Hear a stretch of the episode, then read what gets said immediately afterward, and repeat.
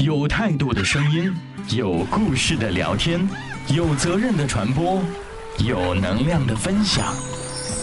有我在，有你在，这里是雪漫访谈，著名作家饶雪漫亲任主播，每周五晚八点准时上线。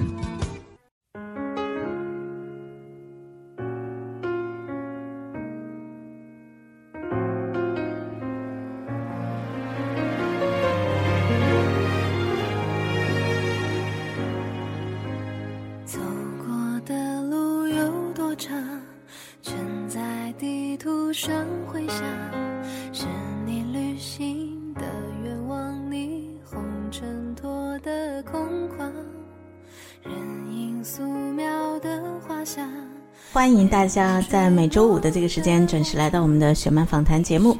嗯，喜欢我们的节目可以通过荔枝电台、喜马拉雅电台下载客户端来收听。好，今天的节目当中，我们依然邀请到了一位我的好朋友来到直播室啊，跟大家打个招呼吧。他很紧张，是吧？大家好，我叫秦冠华，你们也可以叫我秦猫猫，或者是秦仙仙，或者是秦仙猫。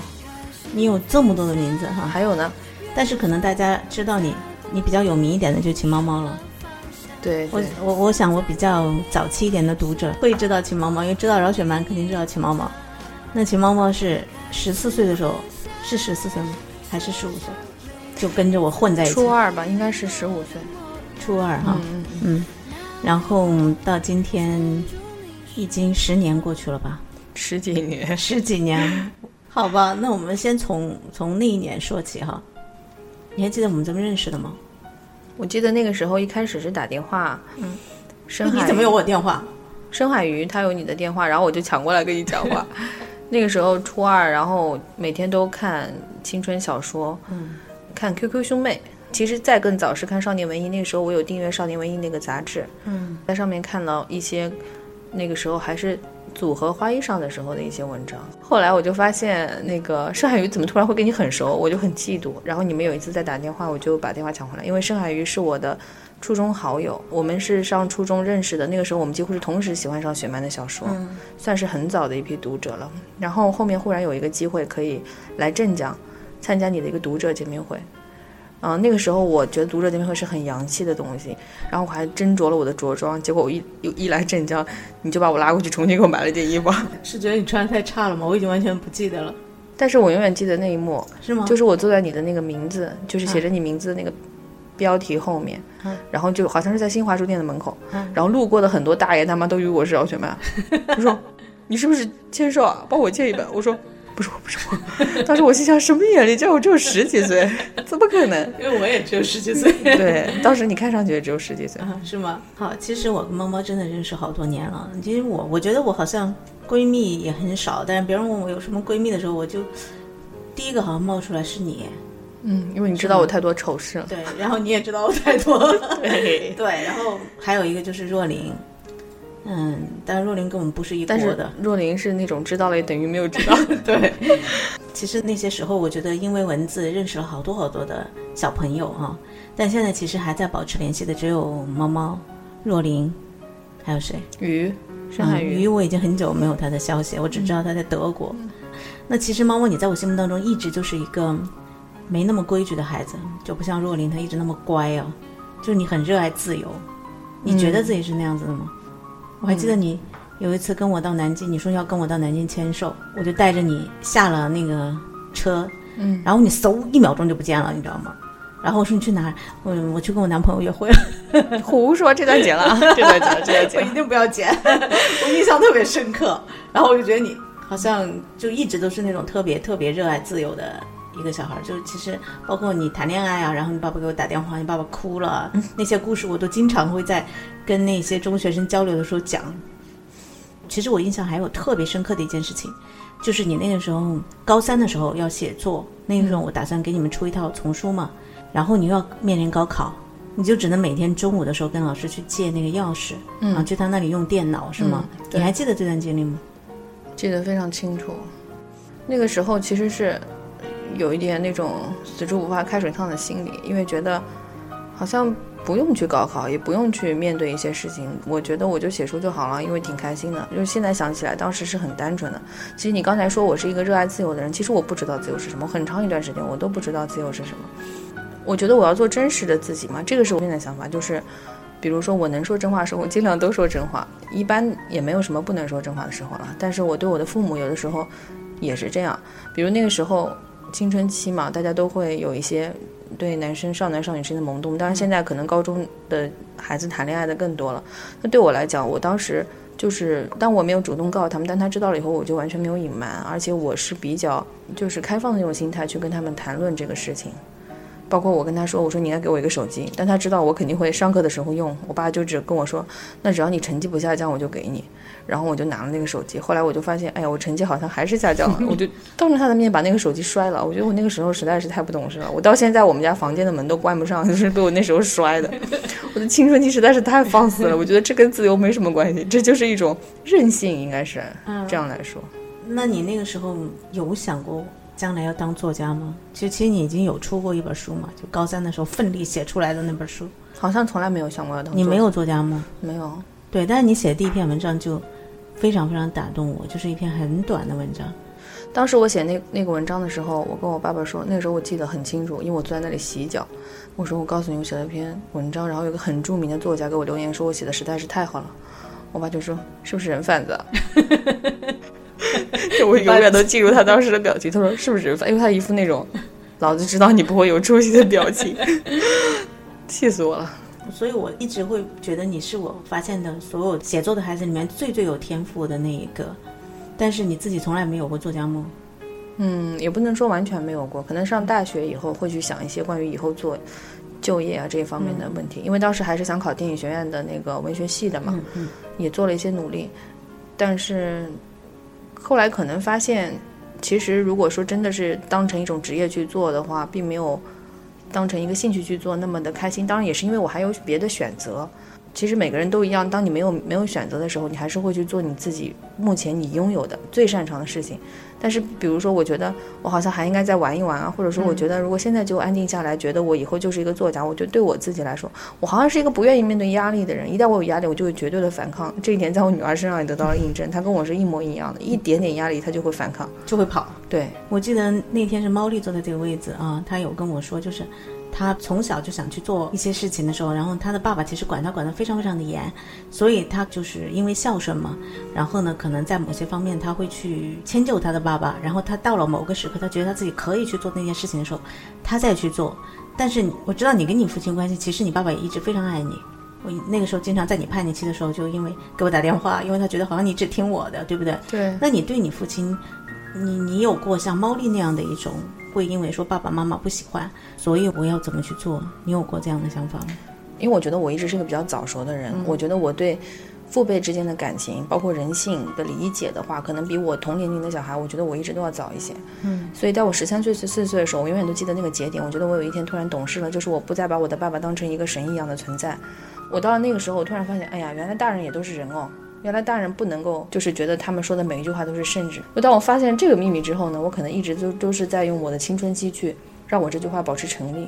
所以我有时候会去挑战父母的极限。嗯，所以我爸爸妈妈有时候会有一种那种，你这个孩子是让我说不出任何话来。我到现在都记得那个时候，比较的喜欢站在自己的角度去把自己的想法讲出来。有的时候可能会伤害到别人，可是我我觉得我整个青春期都在买单。我的青春期结束的很快，因为我到二十。二十五岁的时候结婚生小孩，到现在三年时间，哗哗哗噼里啪啦，所有事情都发生，我好像突然变成了一个中年人。但是当我再去回望我的青春期的时候，我觉得其实我一点都没有遗憾，因为我那个时候想要表达的、想要做的、想要去成为成为的人，我都去成为了。嗯，就你认为自己通通都做了。对，但是又讲到自由的话，我觉得可能我整个青春期做的事情，没有一桩是跟自由有关系的。但是我一直在试探这个东西。那读了大学以后。我又接触了一些人，然后我自己认真的去想这个问题。其实我觉得自由就是什么呢？就是有机会去选择你想成为的人，而不是说你你做的一些事情让你丧失了成为你真的想成为的人这种机会。朝着目标走，有有的人会觉得是一件小爱的事情，但是我觉得当你心里有有数，你要成为一个什么样的人的时候，我觉得你很容易达到自由，因为你专心致志去做一件事情也好，专心致志去写一篇文章也好。那个状态下，你是最自由的，因为你心中所想和你所做之事合一了。嗯，对，其实是这样的，就是在你青春期的时候，你知道吗？我有的时候对你的感觉很矛盾，就有的时候我特别希望你能够跟我多联系，但是我很多时候我又怕跟你联系。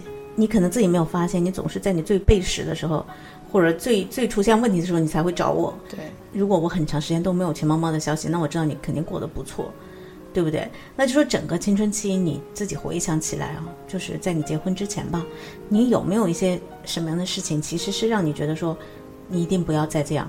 能举个例子吗？我想一想，我觉得是跟你借钱那一次，那是我人生中唯一一次骗你，因为我由于某种原因非常需要钱，然后我就。当时我就跟你说借我钱，但是你很快识穿了我在说谎。你说你到底是为什么要借钱？我好像告诉你是因为吕宁吗。然后你说，你说你为什么要骗我？我可以借钱给你，借多少都没有关系。但是你为什么要骗我？当时我觉得我自己简直猪狗不如。就是那一次，啊，这这件事情你印象很深刻是吗？对对对，因为我觉得我没有办法做我自己。就是我越是极致的去追求一个我想做的自己的时候，我越是没办法做自己。后来我发现这个状态是不对的，我要把我自己从这个状态里面拔出来。嗯。好像往再往一个边缘去滑，但是我自己能意识得到。Every day when I wake, it's just the same. Plot the ways that I could make my escape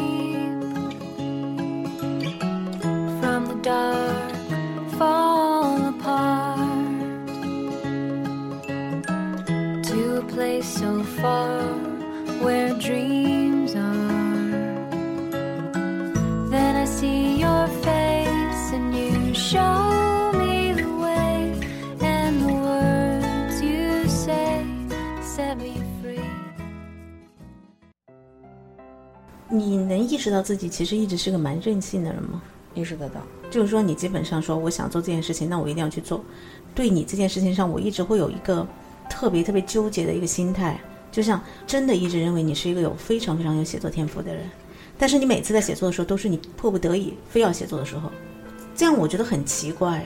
因为我是觉得，比如说我写作到了一段时间，如果你不让我写，我其实会比较难过啊。但是你没发现我结婚以后写的那个，就是萨利的午休时间，都是我在那是你想写的时候想写的时候写的嘛？对，我觉得很多时候。状态决定了一切，因为当时的那种状态，我活在一种非常极端的情绪里面，我很不稳定。那么我很不稳定，就有可能造成我想写的时候能写很多很多，我不想写的时候，我一个字也写不出来。我一直在追求一种所谓的安稳和一种稳定，但是我好像都没有办法达到。然后生了小孩以后呢，我觉得这个状态其实我还是没有达到，但是我更加的懂得，就是我有的时候思绪太快了。应该停下来做一点事情，然后会让我稍微好一些。嗯，但是像你说的，我好像没有办法把这个事情继续下去。就像我觉得我一直都不是一个长跑型选手，你让我跑两百米我可以，但是我好像没有办法跑十次两百米。就是比如说，我就一定要去坚持一件事。就像你高三的时候，那么艰难的情况下，其实你有写出一本书。因为我觉得不要去浪费自己的天赋嘛。但是我觉得我现在可以做咖啡啊，我做咖啡也很开心啊。对，这个我们待会儿再说。那我还想提一件事情，就其实在我写作最重要的那几年，嗯，你是用你的方式在陪伴我、帮助我，并且跟随我走过嘛？你像可能你自己都不太记得了，像巴拉这个人物，其实是你给我提供的灵感嘛？学校附近的拉面馆有这么一个女孩子。然后把它写。后来那个女孩成为我的情敌，但是我却不是小耳朵。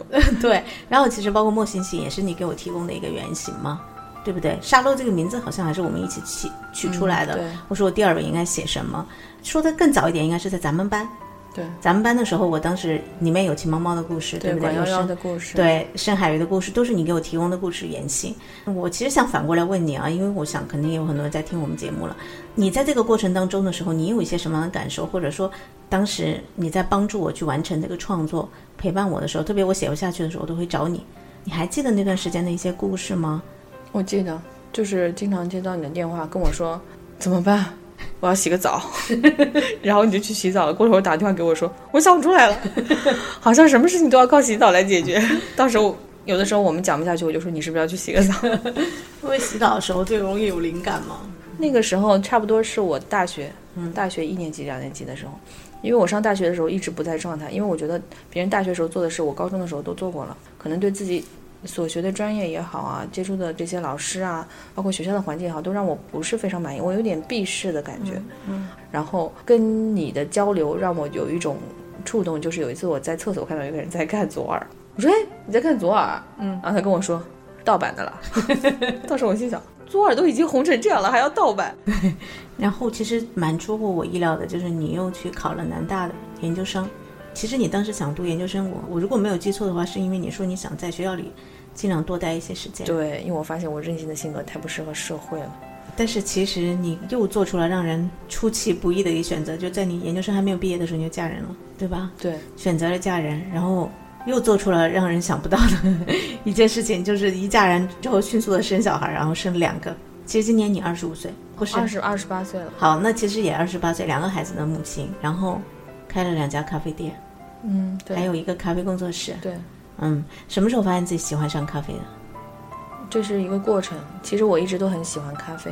我在我们这一家店，就是第一家店要两年满两年的时候，我自己用七个小时的时间做了一幅画，在在我们的那个店里。其实还有两个我们的小伙伴一起帮助我。我我画了一个什么呢？就是我自己的咖啡进化史。因为高中的时候，我就记得那时候为了高考，我每天都要喝速溶咖啡。嗯。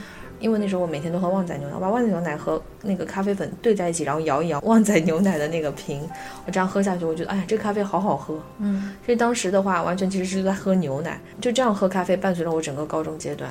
然后结束了以后呢，我在大学阶段，当时已经有星巴克，然后我还是喝了一段时间的速溶奶咖什么的。那星巴克对学生来讲还是很贵的，可能有的时候啊，有的时候只能喝一两次。嗯，但是我觉得肯定是比速溶更高级的咖啡。后来我。为了考研，自己租了一个房子住在外面。那个时候我开始喝那个手冲，就是低滤式的咖啡。然后生了小孩以后，我自己是考虑到我可能没有办法把所有的精力都放到以后的工作上，因为我觉得坐班实在是不适合我。当时我非常喜欢喝咖啡，嗯，因为当时备孕的阶段，经常去各家咖啡馆转，其实是为了喝下午茶，也不怎么喝咖啡。然后我去到一家咖啡馆，是为了蹭 WiFi 吧，然后可以跟我聊天。一部分吧，因为我经常会记得你会跟我说，我我等我找一家咖啡店，然后我有网，对对对，对吗？然后我就跟店主聊起来，我说我说要不我们俩合开一家咖啡店，因为我认为我自己一点技术都没有，不懂得如何做咖啡。嗯，他说没问题啊。嗯，然后我们就去看了很多地方，结果房租都太贵了。然后他就他可能是怕打击我，他说那你就回来跟我一起合开这家咖啡馆吧。嗯，然后我就说好啊好啊。然后关于这个的话，我写了很多的文章去讲述这个整个漫长的过程。但其实我觉得。最重要的一点就是，我们两个人在就是合作的这个层面上都是彼此敞开心扉的，然后也是非常承认自己的不足的，所以我们每每有一点问题，我们都会互相商量，然后一起去进步。我是想告诉大家，就是一切都需要时间，这可能就是我到现在为止最大的感受之一，就是所有的事情都需要一个时机。还有一个感受就是，你选择的每一件事情。铸就了你这个人，而不是别人对你的评价，或者你认为自己是什么样，而是你做的每一个选择，把它们串联起来，就是你这个人。嗯，那你现在对自己生活状态满意吗？我非常满意啊，非常满意。对，虽然我很累很累，大家都会觉得开咖啡馆很轻松啊，不可能的，嗯因为你所有的事情都要你自己去管，包括有的时候员工心情不好，你都要去安慰他，因为这是他们的店啊。嗯，那你觉得每天卖咖啡或者是去咖啡馆做管理的这个时间，占据了你人生当中百分之多少的时间呢？百分之五十到百分之六十，嗯，就超过一半。对，那实际上你还是两个孩子的母亲。对，你在就是你生下这两个孩子，那他们中间相差是两岁吗？二十个月。你觉得你在他们的身上所付出的时间，那你就是少于咖啡这个时间的吗？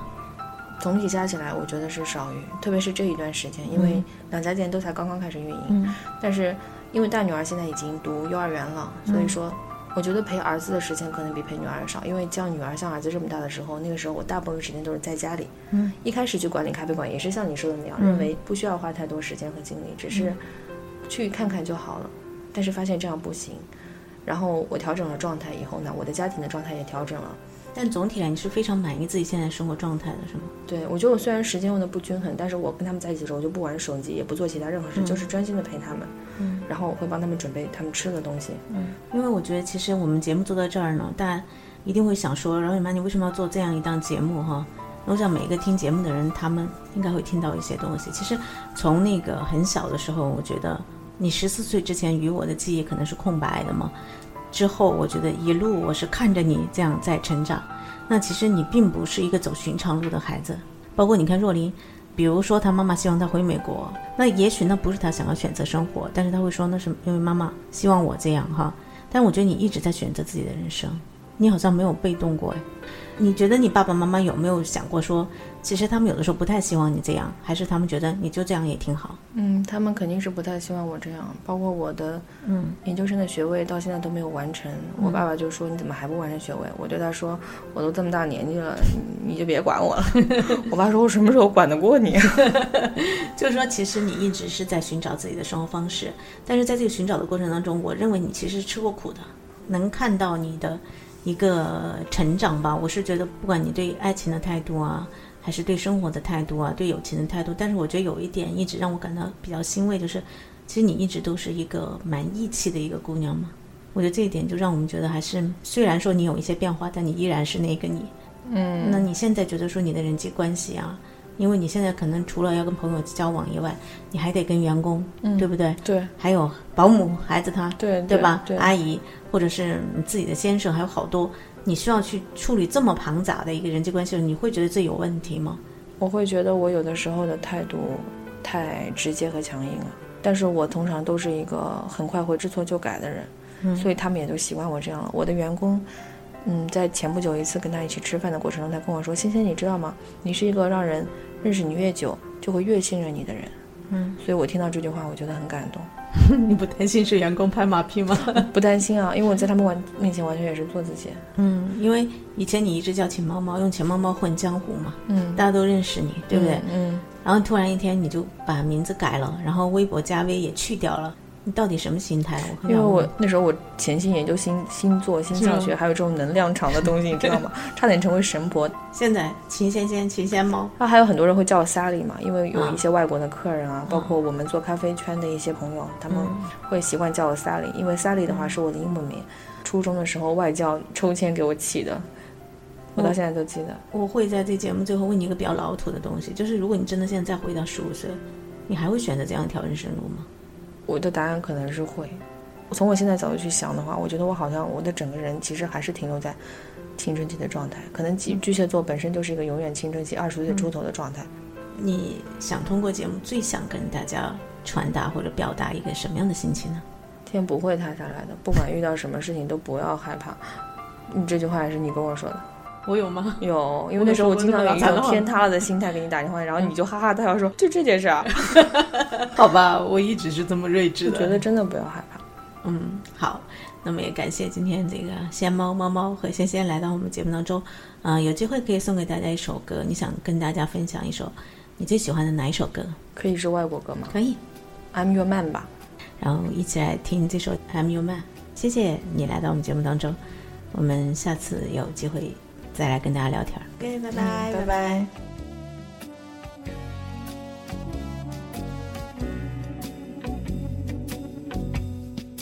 If you want a lover, I'll do anything you ask me to.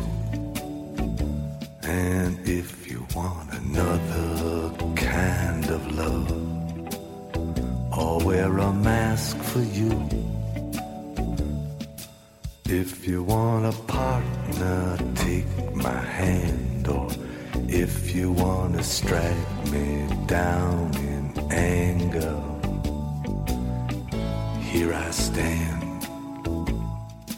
I'm your man. If you want a boxer, I will step into the ring for you. Doctor, I'll examine every inch of you. If you want a driver, climb inside. Or if you want to take me for a ride,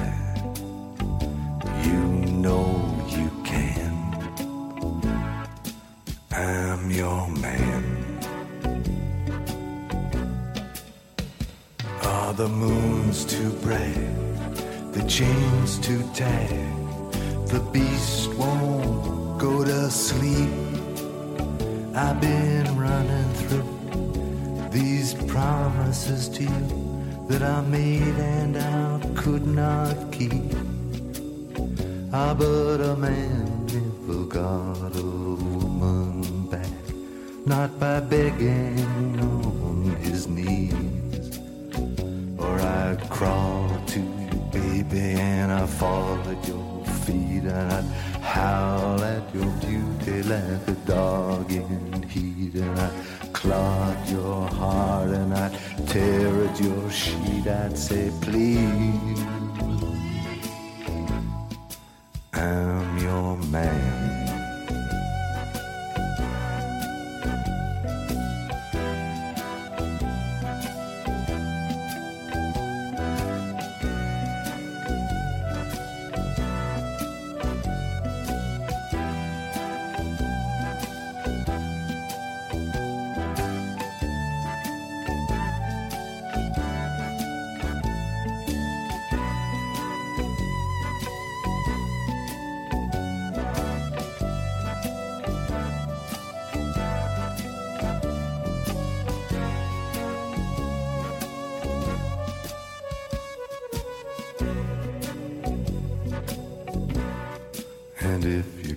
Got a moment on the road, I will steer for you.